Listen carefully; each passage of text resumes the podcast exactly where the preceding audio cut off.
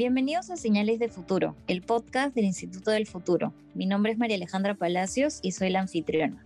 Durante los últimos años hemos visto un prometedor desarrollo de las startups en el Perú, destacando en su mayoría emprendimientos de carácter digital que por supuesto generan altas expectativas alrededor del ecosistema de startups en el Perú. Sin embargo, queda todavía mucho camino por recorrer y una serie de retos para todos los que participan en este ecosistema. Para hablar de este tema estamos con Javier Bernat, él es socio de Investa VB. Bienvenido Javier, muchas gracias por acompañarnos. Hola María Alejandra, un gusto estar con ustedes. Bien, Javier, y primero quería preguntarte, para empezar a hablar un poco desde lo general y lo más pequeño, ¿cuál es la diferencia entre las pequeñas y medianas empresas, las famosas pymes, y las startups? ¿Cuál es un poco por ahí la diferencia entre ambas? Claro, ¿no? Y esa es una pregunta totalmente justa. Toda empresa, en realidad, que recién empieza, por su nivel de ventas o por su nivel de empleados, es calificada como una microempresa y luego conforme va creciendo puede ser pequeña, puede llegar a mediana y ojalá a grande. Una startup se distingue porque efectivamente, igual que todas, van a ser como una microempresa, pero la velocidad a la cual puede llegar a ser una pequeña empresa y esperemos que una mediana puede ser tremendamente rápido. Ese proceso que se basa en el aprendizaje, en la experiencia, en la combinación de tecnologías e innovaciones, hace que una compañía se convierta en una startup. Muy bien, Javier. Y en ese sentido, ¿cómo ves el ecosistema de startups en el Perú? ¿Está todavía en sus etapas iniciales? Sí, hay que tener en cuenta que, por ejemplo, cuando Innovate Perú, bueno, que ahora se llama ProInnovate, eh, comenzó a construir este programa que se llama Startup Perú, que es el icono peruano de reconocimiento de futuras startups, nació alrededor de 2015-2016, cuando en otros países, eh, Chile ya para entonces ya tenía 10 años, en Uruguay ya tenía 15 años, en Argentina tenía años similares y en Ecuador incluso ya tenía 5 años de vida. Entonces, nosotros somos uno de los ecosistemas en construcción más jóvenes de toda Latinoamérica.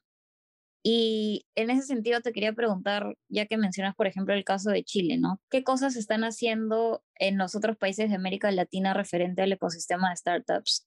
¿Qué acciones están tomando de las cuales nosotros podríamos aprender? A ver, en el camino a construir una nación de startups, que a veces podría sonar como un sueño tremendamente agradable, hay una diversidad de pasos. Para empezar, la innovación, que se basa en el ensayo y error continuo y la mejora continua, implica que no sabemos en qué iteración nos va a dar resultados. Y es un proceso de tremenda paciencia donde la ley de los grandes números tiene un espacio, ¿no? Es decir, cierto número de startups, cierto número de compañías se van a convertir en startups. Y a partir de ahí tenemos que empezar por, primero, generar una masa adecuada de compañías que puedan y tengan las condiciones de convertirse en startups. En segundo lugar, está la calidad, ¿no? Es decir, que haya un grado de fracaso no necesariamente menor, pero que en todo caso, que cuando hay un fracaso se genere un aprendizaje tal que a la siguiente iteración la posibilidad de éxito sea mucho mayor. ¿no? Disculpen que a veces esto suena demasiado técnico, ¿no? Pero esto va en contra de los mecanismos comunes de impulso a una microempresa. Porque los impulsos hacia una microempresa es, te doy facilidades para que tengas negocios, te doy crédito, y con eso tú vas creciendo poquito a poquito. En el caso de startups que crecen de una manera, digamos, veloz, vamos a ver que las metodologías son diversas, la forma de incluir la tecnología en modelos y soluciones que vayan a solucionar los grandes problemas de la población, porque se buscan grandes mercados, es un poco diferente. Muy bien, Javier. Y yo te quería preguntar, bueno, lo hemos visto bastante, sobre todo durante la pandemia, ¿no? Que los hábitos de los consumidores cambian constantemente y ahora mucho más rápido. Entonces, ¿cómo es que las startups peruanas pueden superar este reto de este cambio constante en el comportamiento de compra de los consumidores peruanos? A ver, vamos por partes y cucharadas, ¿no? Y vamos con la materia prima, que es nuestra gente. Y hay lados excepcionalmente buenos en nuestro país y lados que están pendientes de mejora. ¿No? Los lados que son excepcionalmente buenos es que nuestra población, de acuerdo con los índices del Global Entrepreneurship Monitor, que es una institución mundial que mide índices sobre emprendimiento a nivel global, te indica que Perú o los peruanos y las peruanas tenemos uno de los grados de aversión al emprendimiento menores en todo el planeta. Entonces somos los más avesados para emprender, los segundos más avesados en Latinoamérica en cuanto a los países de ingresos medios, ¿no? Con los cuales yo creo que podemos darnos una comparación justa. Entonces, por ese lado, digamos, tenemos una excelente materia prima como para poder gestionar emprendimiento por oportunidad, que es el primer paso, el primer escalón con el cual se construyen startups. El segundo paso es el de la educación y la introducción a la tecnología, donde lamentablemente ahí todavía tenemos algunos pasos atrás. Al igual que todo el mundo, estamos sufriendo de una escasez de programadores, ingenieros de sistemas, que poco a poco estamos revirtiendo, pero no a la velocidad deseada.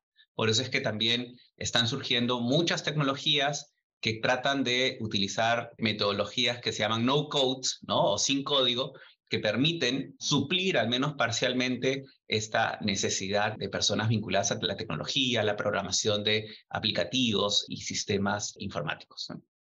Muy bien, Javier, y justo mencionabas, ¿no? Que tenemos este gran reto de repente de profesionales que estén formados con estas herramientas tecnológicas que hoy en día son tal vez un poco más necesarias, ¿no? Para la formación de startups y para acelerar este ecosistema en el Perú. ¿Cómo crees que podríamos solucionar este reto? ¿Qué podríamos hacer?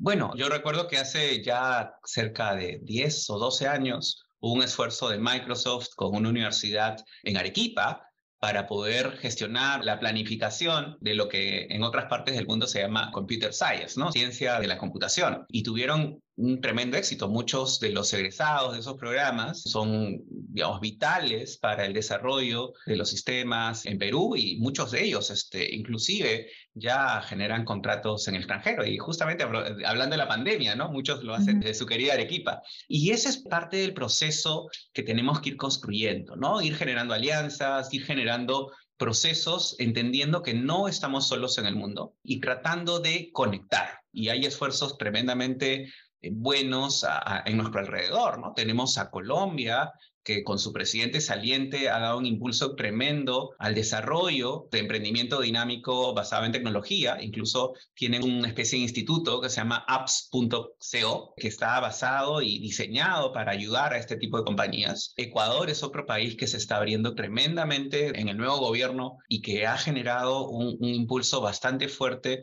al desarrollo de, compañías tecnológicas hasta el punto de que ya tienen lo, que llamamos el primer unicornio, ¿no? Que, es la, la empresa valorada en más de mil millones de dólares y van por más. Esa ambición no la podemos perder. ¿Y qué otro reto considera Javier que estamos por tener todavía en el Perú? ¿Qué es lo que nos falta para lograr, digamos, estar a la altura, por ejemplo, de Colombia, que acabas de mencionar?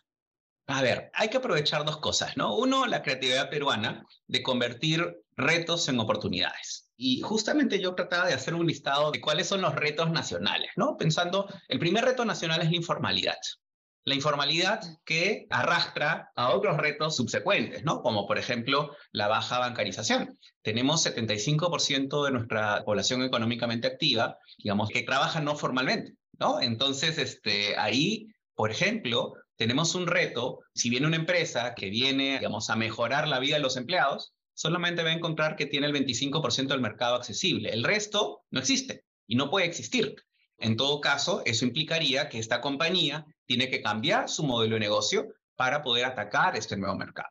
¿no? Tenemos ya un esfuerzo este, institucional como YAPE que trata de generar, eh, digamos, esos vínculos. Y, fíjate qué, qué interesante es, ¿no? Puede ser una compañía que si tú la ves, ¿no? Te permite hacer transacciones gratis y tiene una espalda tecnológica fuerte, tú piensas que debe estar perdiendo un montón de dinero, pero lo que está haciendo es generar un montón de, oportunidades que eh, la competencia, de, digamos, de, este grupo puede aprovechar versus los otros que se van quedando. Entonces, ¿cuáles son las soluciones que los otros, los competidores, van a tener que generar? Van a tener que generar, digamos, este, soluciones diferentes. Acuérdate, tenemos cerca de casi 20 millones de personas que están poco rastreables por el sistema. Entonces, digamos, quitarse esa venda del ojo y mirar a ese mercado, a ese, a ese Perú que a veces no queremos ver, es una oportunidad de mercado gigantesca. Si no la aprovechamos, yo creo que no estamos generando este, lo suficiente. Y hay muchas startups que están justamente en ese camino, especialmente aquellas que están facilitando elementos de pagos, facilitando elementos de comunicación, facilitando elementos de transaccionalidad. Y ahí es donde hay un punto súper importante para hacer negocios. El otro elemento es el entorno legal. Nuestro entorno legal es muy recto, muy directo, pero en realidad termina siendo laxo porque hay un montón de situaciones que no caen dentro de los supuestos de las normas. Y eso genera que tengamos nosotros los emprendedores cierta incertidumbre respecto de lo que pueda suceder. ¿no? Entonces, aprovechar esos elementos para poder, digamos, por ejemplo, generar empresas que puedan mejorar los reclamos de seguros de las personas. Perú es uno de los países que tiene menor índice de reclamos de personas. Y esos elementos son tremendamente valiosos y hay oportunidades que se pueden aprovechar. Asimismo, el, tema de la educación y los refuerzos y la forma como nosotros generamos vinculación. ¿no? También hay aplicativos, hay, soluciones eh, y, y, que están eh, dando ese, ese nivel de solución poco a poco, pero que todavía son poco visibles. ¿no? Entonces, generar visibilidad es un elemento que podría ser tremendamente importante generar íconos, íconos peruanos que nos permitan admirar a esas personas trabajadoras, incesantes, indomables, que están haciendo país. Y esa sensibilización que le llegue a las personas, especialmente a aquellos universitarios y profesores universitarios, investigadores, que están muy metidos en el gabinete, muy metidos en el laboratorio y que pueden generar empresa, pueden generar futuro y pueden generar un mejor país para todos nosotros. Muy bien, Javier. ¿Y cómo crees que podríamos hacer en el Perú para apoyar un poco más la inversión en innovación? ¿Qué políticas públicas tú sugerirías que se podrían crear en favor de las startups en el Perú? A ver, niveles de políticas públicas, digamos, son las generales las que tienen que mejorar, ¿no? Nuestro entorno legal, nuestro sistema de justicia llueve para todos, ¿no? Y también llueve para las pequeñas compañías, ¿no? Y, evitar esos puntos de escape que muchas veces nos generan problemas, ¿no? Por ejemplo, este, algo tan sencillo como la norma reciente sobre eh, los pagos de facturas a menos de 30 días para eh, micro y pequeña empresa. ¿No? Eso también les llueve a las startups. ¿Y qué pasa? Cuando uno comienza a leer la norma, te das cuenta que hay un espacio súper grande para que las compañías, digamos, pagadoras, primero, se demoren en aceptarte que les emitas una factura. Y segundo, te hacen firmar un contrato en el cual te dicen que de mutuo acuerdo ambos, digamos, este, autorizan a que el pago sea más de 30 días. Entonces, la norma no vale. Esos agujeros en las normas deberían, eh, digamos, con un esfuerzo judicial mucho más activo y con cambios en, en las normas, ser mucho más asertivos para que no haya esas normas trampa, ¿no? O esas normas escape. Esa vinculación de científicos eh, y tecnólogos, innovadores que, que están en la, en la universidad y en institutos técnicos, vincularlos a las empresas es tremendamente importante. Entonces, generar normas que faciliten el proceso en el cual las universidades y este, centros tecnológicos puedan procurar que la propiedad intelectual que se genere dentro de sus laboratorios pueda ser adecuadamente repartida. Y esto, sobre todo para las universidades nacionales que tienen un régimen especial dentro del campo público, dentro de lo que podría ser, este, digamos, esta repartición de propiedad por méritos. Y esto, si es que lo relacionamos con, con los cánones eh, minero, energético, pesquero, que, tienen una parte importante camino a, digamos, a, mejorar justamente los centros de, de educación, especialmente eh, relacionados con investigación, ciencia y tecnología, puede ser un tremendo gol para nuestra patria, ¿no? Y puede cambiar este, el panorama rápidamente. Excelente, Javier. Y ahora quería preguntarte, ¿Cuál es el papel de los stakeholders? A ver si podemos detallar específicamente alguno de ellos y mencionarlos para poder impulsar un poco más el desarrollo de las startups en el Perú. Claro, a ver, eh, ya hemos hablado de un stakeholder que es el Estado y sí. a través del cual Prognoate y Prociencias tienen un rol pero que debería ir mucho más en tándem, mucho más unido, ¿no? Este, porque a veces pareciera que, que, que, lo que es ciencia y tecnología va de un lado y lo que es innovación del otro, y las cosas no funcionan así. O generamos progreso o no generamos progreso. Y ahí esos stakeholders tienen que moverse a una mayor velocidad para generar ese, ese mayor valor que estamos buscando los peruanos. Por el lado de los emprendedores mismos, muchas veces están fuera de la mesa. Muchas veces eh, nos juntamos, este, digamos, miembros del llamado ecosistema de, de innovación, pero no rara vez incluimos a los emprendedores en las discusiones, en las charlas, en la generación de normas, en la generación de, proyectos. Y yo entendería que ellos tienen una voz importante. Asociaciones como la Asociación de Emprendedores del Perú, la CEDI, la Asociación de Emprendedores relacionados con innovación y tecnología, puede ser tremendamente fuerte, inclusive la Cámara Peruana de Comercio Electrónico. Pueden ser tremendamente fuertes. Y si esto lo alineas con otros gremios, como podría ser eh, la Sociedad Nacional de Industrias, la Sociedad Nacional de Minería y Petróleo y Energía, la misma CONFIEP, que es la mamá de todas estas, asociaciones agrarias del Perú. Entonces, ya puedes tener un vector hacia el cual movernos como país. Y por eso yo creo que uno de los grandes elementos que nosotros tenemos es que ya las instituciones están relativamente bien delineadas, falta unirlas. Esos nodos ya están, faltan las conexiones, faltan los incentivos para trabajar juntos, ¿no? Y obviamente las empresas pueden aprovechar tremendamente los procesos de innovación a las startups porque brindan soluciones, son mucho más ágiles y adicionalmente generan procesos de conocimiento distintos de las compañías. Entonces, si complementamos esos esfuerzos, realmente somos un país más poderoso del que nos imaginamos. Muy bien, Javier. Y ya para cerrar, ¿cuál crees que es el escenario futuro para el ecosistema de las startups en el Perú? Felizmente, nuestro ecosistema está caminando, digamos, en esas uniones. Poco a poco se están generando mejor esas conexiones. Hay que seguirlas reforzando para que realmente funcionen al 100% y luego ya vayas a la vez reforzando esos nodos y reforzando las conexiones.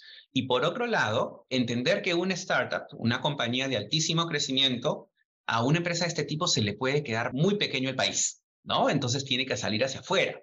Entonces, ver desde el punto de vista de políticas públicas de qué manera se le puede ayudar en este proceso de internacionalización, de que ayude obviamente también a que pague impuestos, a que genere empleo en el país, pero que pueda ser un gigante en el mundo. No debemos pecar de ser poco ambiciosos. Más bien, acá la ambición es tremendamente importante en los procesos de generar empresas que sean íconos y que sean referentes para el resto de peruanos que también quieren emprender. Ser esa guía es fundamental.